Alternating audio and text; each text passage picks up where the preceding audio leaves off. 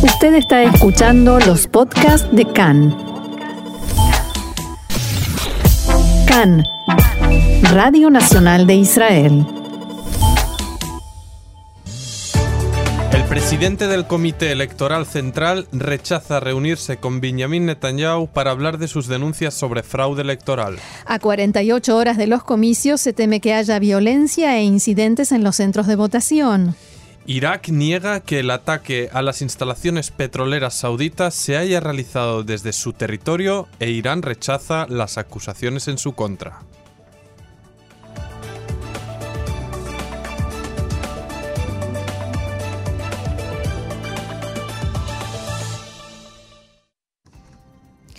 Vamos entonces al desarrollo de la información. El primer ministro Benjamin Netanyahu solicitó este fin de semana una reunión de emergencia con el presidente del Comité Central Electoral, juez Hanan Meltzer.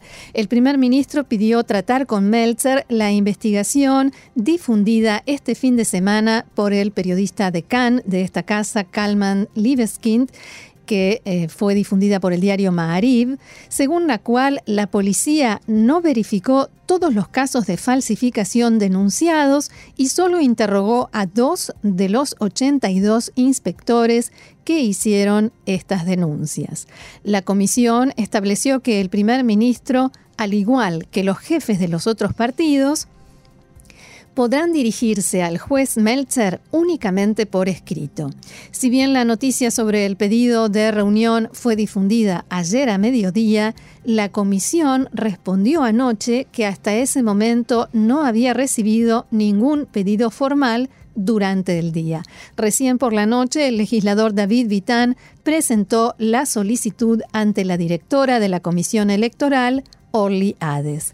El titular del Partido Azul y Blanco, Benny Gantz, llamó a Meltzer a no reunirse con Netanyahu, ya que, según dijo, se trata de una manipulación electoral cuyo objetivo es deslegitimar el proceso electoral democrático. Al mismo tiempo, se dio a conocer en las últimas horas la grabación de una conversación del primer ministro Netanyahu con los ministros Yariv Levin, Amir Ohana y Gilad Erdan y con el legislador David Vitán, todos ellos del Likud. En dicha grabación se escucha a Netanyahu sumamente alterado y enojado con los funcionarios por su falta de reacción ante esta investigación periodística.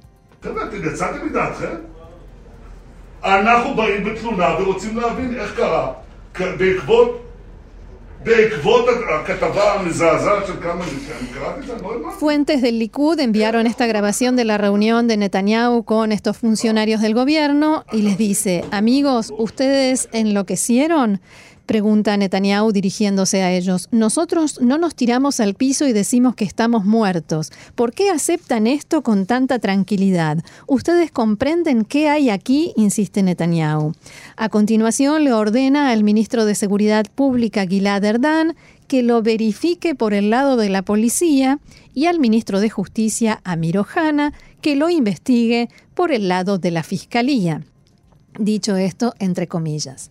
Desde casi todos los partidos aseguran que estas conversaciones forman parte de una agresiva campaña del Likud para poner en duda la legitimidad y validez de las elecciones e incluso no reconocer sus resultados si estos no favorecen a Netanyahu. Desde el Likud desmintieron en varias ocasiones estas acusaciones, también lo hizo el propio primer ministro Netanyahu, y por el contrario advirtieron que quienes sostienen esto intentan robarse las elecciones.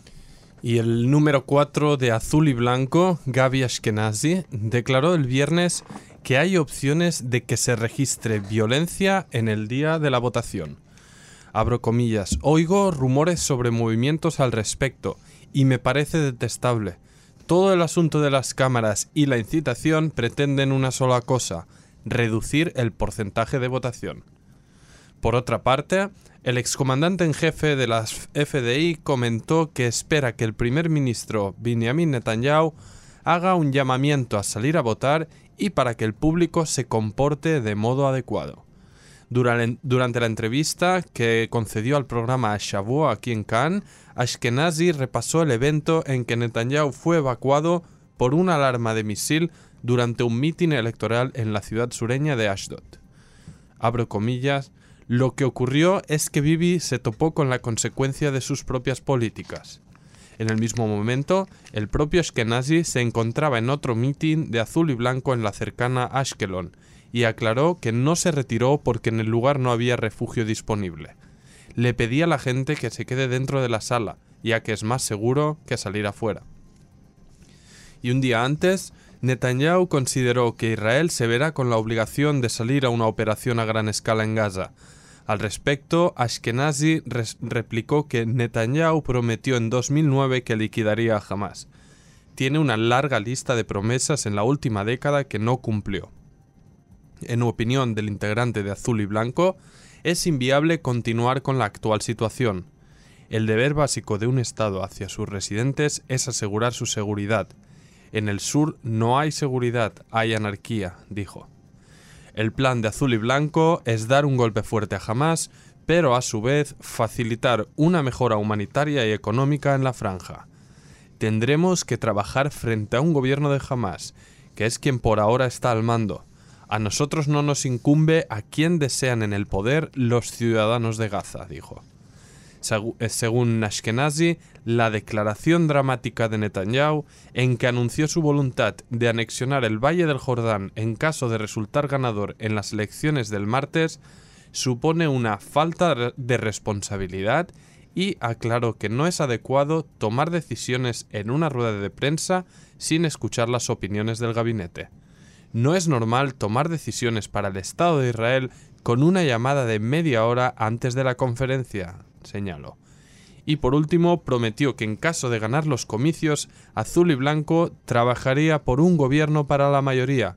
En el Likud hay gente buena y deberían prepararse para el día después, dijo refiriéndose al hipotético fin de la carrera política de Netanyahu y Martin Indyk, que fue embajador de Estados Unidos en Israel y más adelante fue responsable del equipo negociador estadounidense para Medio Oriente, dijo ayer que Netanyahu nunca habló de opciones de anexión.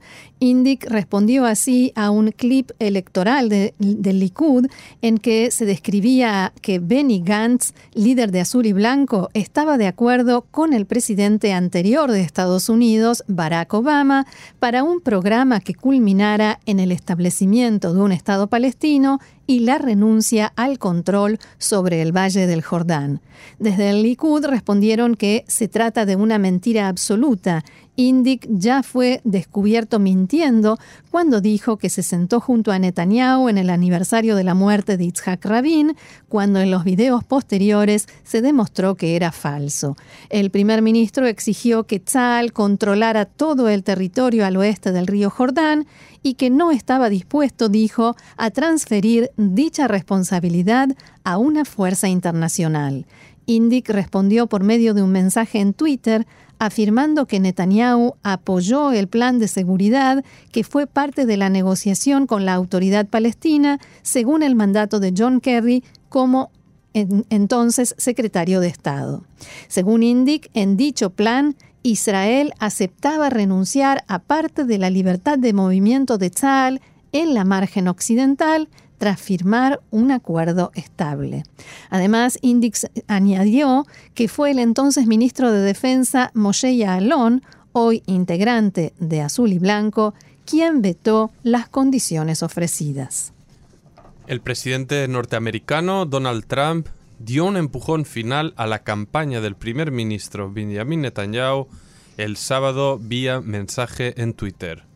Abro comillas, llamé hoy al primer ministro Netanyahu para discutir la posibilidad de avanzar con un tratado de defensa mutuo entre Estados Unidos e Israel, que fortalecerá todavía más nuestra tremenda alianza.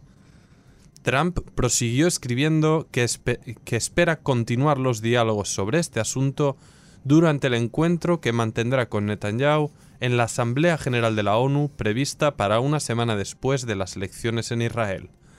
El primer ministro israelí se apresuró en agradecer las palabras de Trump, recordando que el Estado judío jamás tuvo a un mejor amigo en la Casa Blanca. Abro comillas, Espero encontrarme contigo en la ONU y establecer un acuerdo de protección mutua histórico.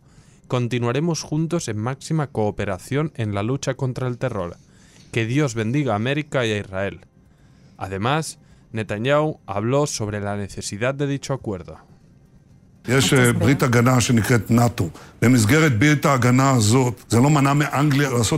Hay un acuerdo de defensa mutuo llamado OTAN, pero el acuerdo no evitó que Inglaterra atacara en su día Falkland, las Malvinas, o a Francia, que ahora atacó en África sin pedir permiso a nadie. Los acuerdos de defensa también prevén situaciones especiales. Nosotros tenemos una situación especial y mi voluntad es salvaguardar la libertad de acción de Israel en todas las circunstancias. Lamentablemente puedo decir, no evitó el ataque a Falkland o Malvinas. Bien, volvemos a Israel. El líder de Azul y Blanco, el excomandante en jefe de Tzal, Benny Gantz, comentó en Cannes en la noche de ayer que no se reunirá con Netanyahu si recibe una carta formal de acusación, pero no ha descartado un encuentro con el primer ministro si no hay demanda. Si no hay acusación, dijo, hablaremos de nuevo.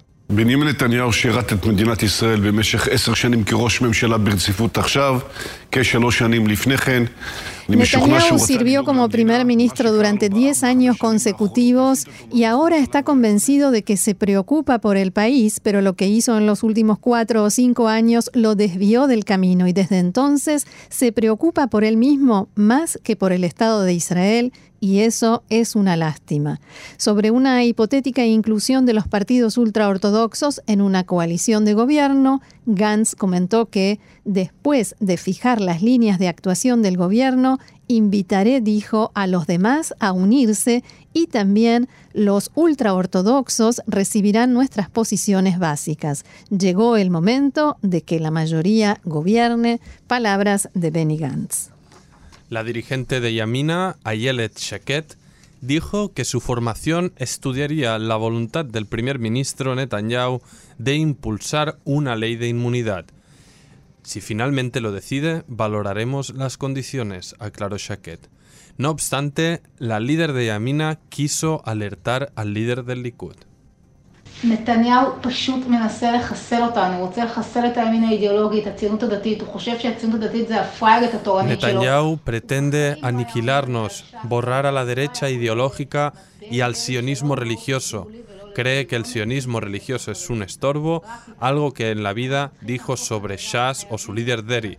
Nunca se dirigió a los votantes ultraortodoxos para que le voten a él, solo lo intenta con nosotros. Debemos darle la vuelta y explicarle al público que no importa si el Likud tendrá un diputado más o uno menos, lo que importa son las recomendaciones para formar gobierno. Nosotros debemos lograr los escaños, no que él nos los quite.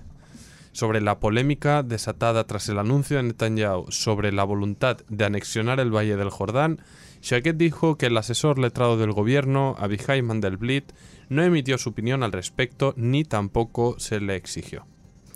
Y el examen más exigente entre los próximos comicios del martes es saber si los resultados, cuyas estimaciones se conocerán a partir de las 10 de la noche de Israel, es saber, decía, si las tres principales empresas responsables de las encuestas que trabajan para los grandes canales de televisión se aproximaron con sus estimaciones al resultado real, al resultado final de las elecciones. Tanto en, los comicios de 2015 como en la ronda del pasado los tres principales canales de televisión no lograron aproximarse con sus previsiones. El público israelí espera con ansias los resultados que se difunden a las 10 de la noche, basados en las encuestas a pie de urna o boca de urna, según quien lo diga, aunque muchos reconocen haber convertido en deporte nacional el mentir a los encuestadores. Por ello, conviene ser prudentes al conocer las estimaciones que se publican a las 22 horas del martes. En abril, tanto el Likud como sobre todo Azul y Blanco dieron por buenas las estimaciones e incluso en la sede de Gantz ya festejaban y lo aclamaban como el próximo primer ministro que salió a dar un discurso victorioso precipitadamente. Netanyahu esperó hasta altas horas de la madrugada y frente a sus seguidores del Likud se proclamó ganador, a pesar de que luego no formó gobierno, no lo logró, y durante este fin de semana ya estuvo prohibida la publicación de más encuestas, algo que tampoco, por supuesto, podemos hacer ahora. Claro, cuando Netanyahu tiene mucho más eh, trayectoria en esto de la política electoral y supongo que no ha, olvidado algunos grandes fiascos de la historia israelí con las encuestas en las que algunos ya festejaban y de pronto eh, el resultado era completamente el contrario. Pero a Gantz no se, lo, no se lo recordaron, al parecer. Veremos qué es lo que pasa este martes y si han aprendido la lección, si hay más prudencia. Elecciones 2019 aquí en Cannes. Durante el día de los comicios, solo nosotros estaremos minuto a minuto con ustedes, en la radio y en la red, con transmisiones especiales en español, desde la apertura de las urnas hasta los resultados, que definirán quién conformará el próximo gobierno de Israel. Elecciones 2019, de todos, para todos, Cannes. Dos de la tarde, 22 minutos aquí en Israel y así como anunciábamos, vamos a estar informándoles lo máximo posible todo lo que suceda minuto a minuto en estas elecciones. Cada uno en este día tiene su rol, los políticos quieren que los voten, eh, la gente, la policía y demás quieren que las elecciones se hagan con tranquilidad y sin incidentes. Nosotros queremos que nuestros oyentes estén informados. Así que tomen nota de los días, los horarios en los que vamos a tener transmisiones especiales, que de todos modos las vamos a estar difundiendo también en nuestras redes. Y nuestras transmisiones especiales, como comentaba Roxana, la fuerte diría yo es martes 17 a las 10 en punto de la noche. Estaremos en directo por Facebook, también desde aquí, desde el estudio con los primeros resultados de las encuestas a pie de urna, por tanto todo puede bailar, pero intentaremos estar ahí y comentarlo lo más exactamente posible. Luego a las 10.45 y a las 12 y media de la noche seguiremos con un flash informativo, tanto en radio como en internet. Y al día siguiente, el miércoles 18 a las 6 de la mañana, abrimos con otro flash informativo, por tanto actualizando constantemente según se vaya moviendo la balanza. Vamos a ver. Y por supuesto nuestro programa de 2 a 3 de la tarde, aquí estaremos. Siempre, todo esto que dijimos, siempre, siempre, hora local, hora de Israel, así que en los distintos países a hacer cálculos. Y seguimos adelante con la información. Y el gobierno de Irán ha negado cualquier relación con el ataque contra instalaciones petroleras de Arabia Saudí en una respuesta directa a las acusaciones vertidas el sábado por el secretario de Estado de Estados Unidos Mike Pompeo. El portavoz del Ministerio de Exteriores iraní, Abbas Musavi, declaró esta mañana que lamenta que la presión política que Washington quiere ejercer sobre Teherán se haya convertido en una estrategia de mentira máxima. Cabe recordar que los rebeldes hutíes, respaldados por Irán, reivindicaron este fin de semana el ataque con una decena de drones contra dos instalaciones petroleras saudíes, pero Pompeo ha responsabilizado directamente a Irán. Abro comillas, en medio de los llamamientos a reducir la tensión, Irán lanza un ataque sin precedentes contra el suministro mundial de energía, acusó Pompeo. Para Musavi, las palabras de Pompeo suponen una nueva violación de todas las doctrinas diplomáticas, el portavoz dijo también que teme que puedan formar parte de una campaña para perjudicar la imagen de Irán y preparar el terreno para futuras acciones que no ha especificado.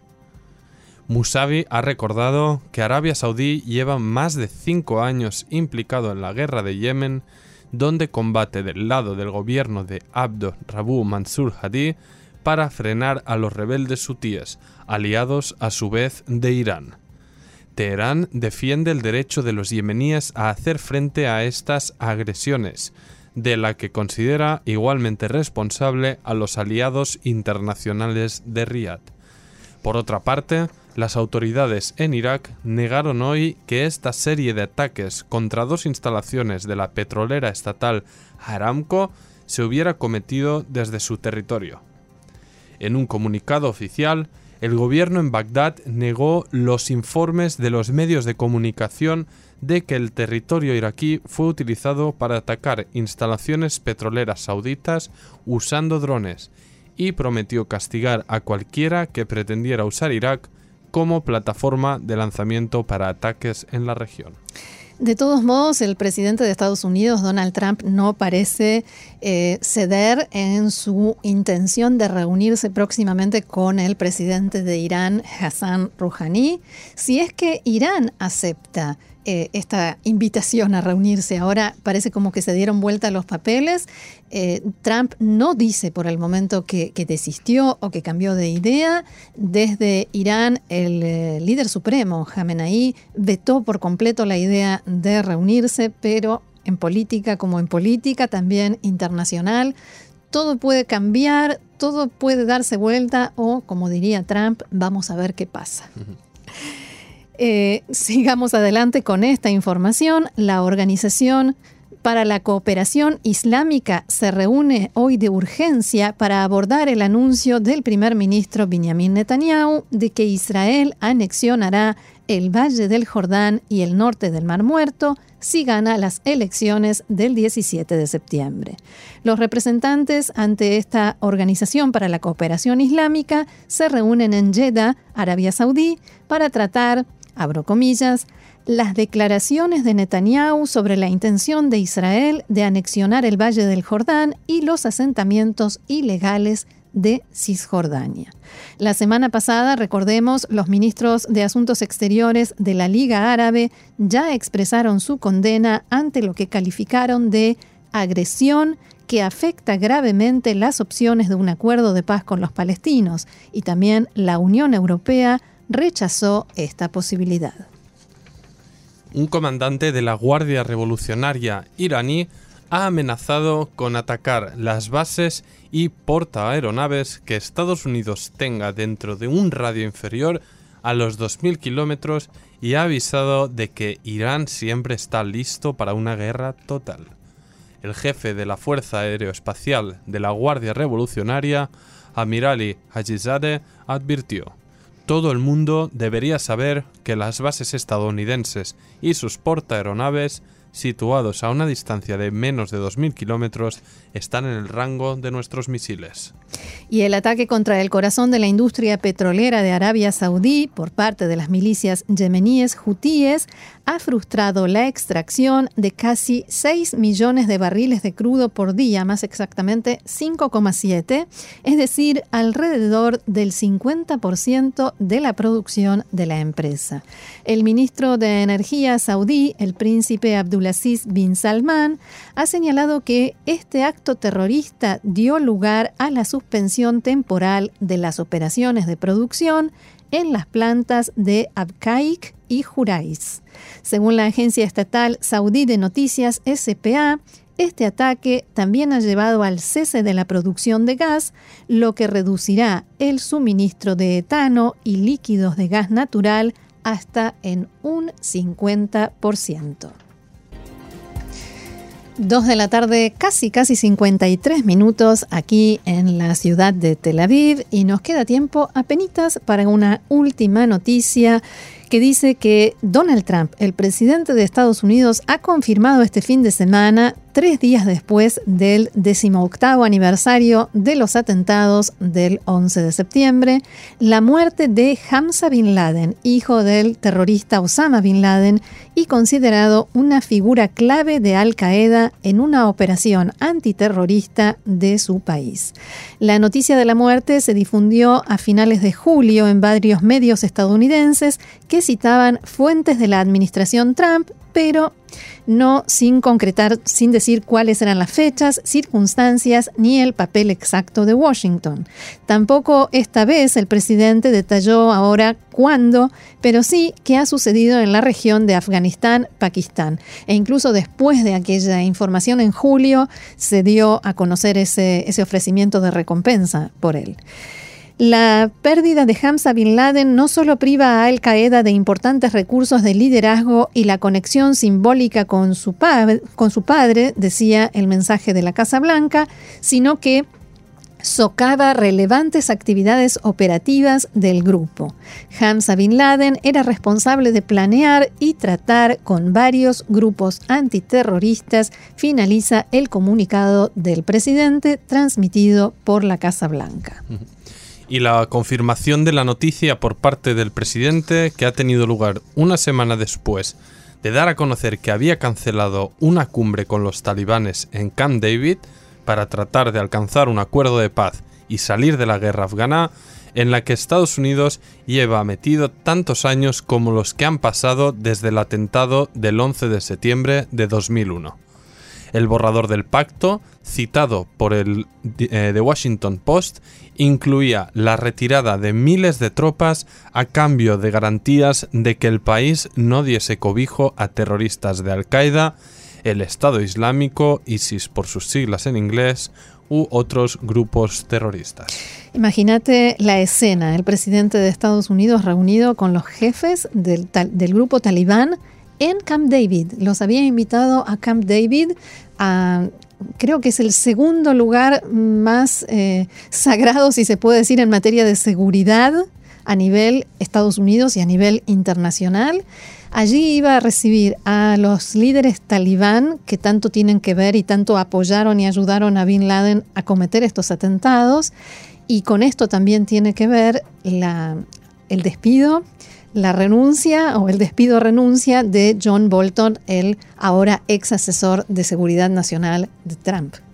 Todo es, eh, todo es posible con eh, Donald Trump y imprevisible. es, difícil marcar una línea en lo ideológico, en lo geopolítico, a nivel de política internacional, así que bueno, y nos podemos imaginar escenas tan surreales como la que describiste, Roxana. Así es, y se nos termina el programa, pero antes el pronóstico del tiempo que anuncia descenso gradual de la temperatura. Las máximas pronosticadas para lo que queda del día.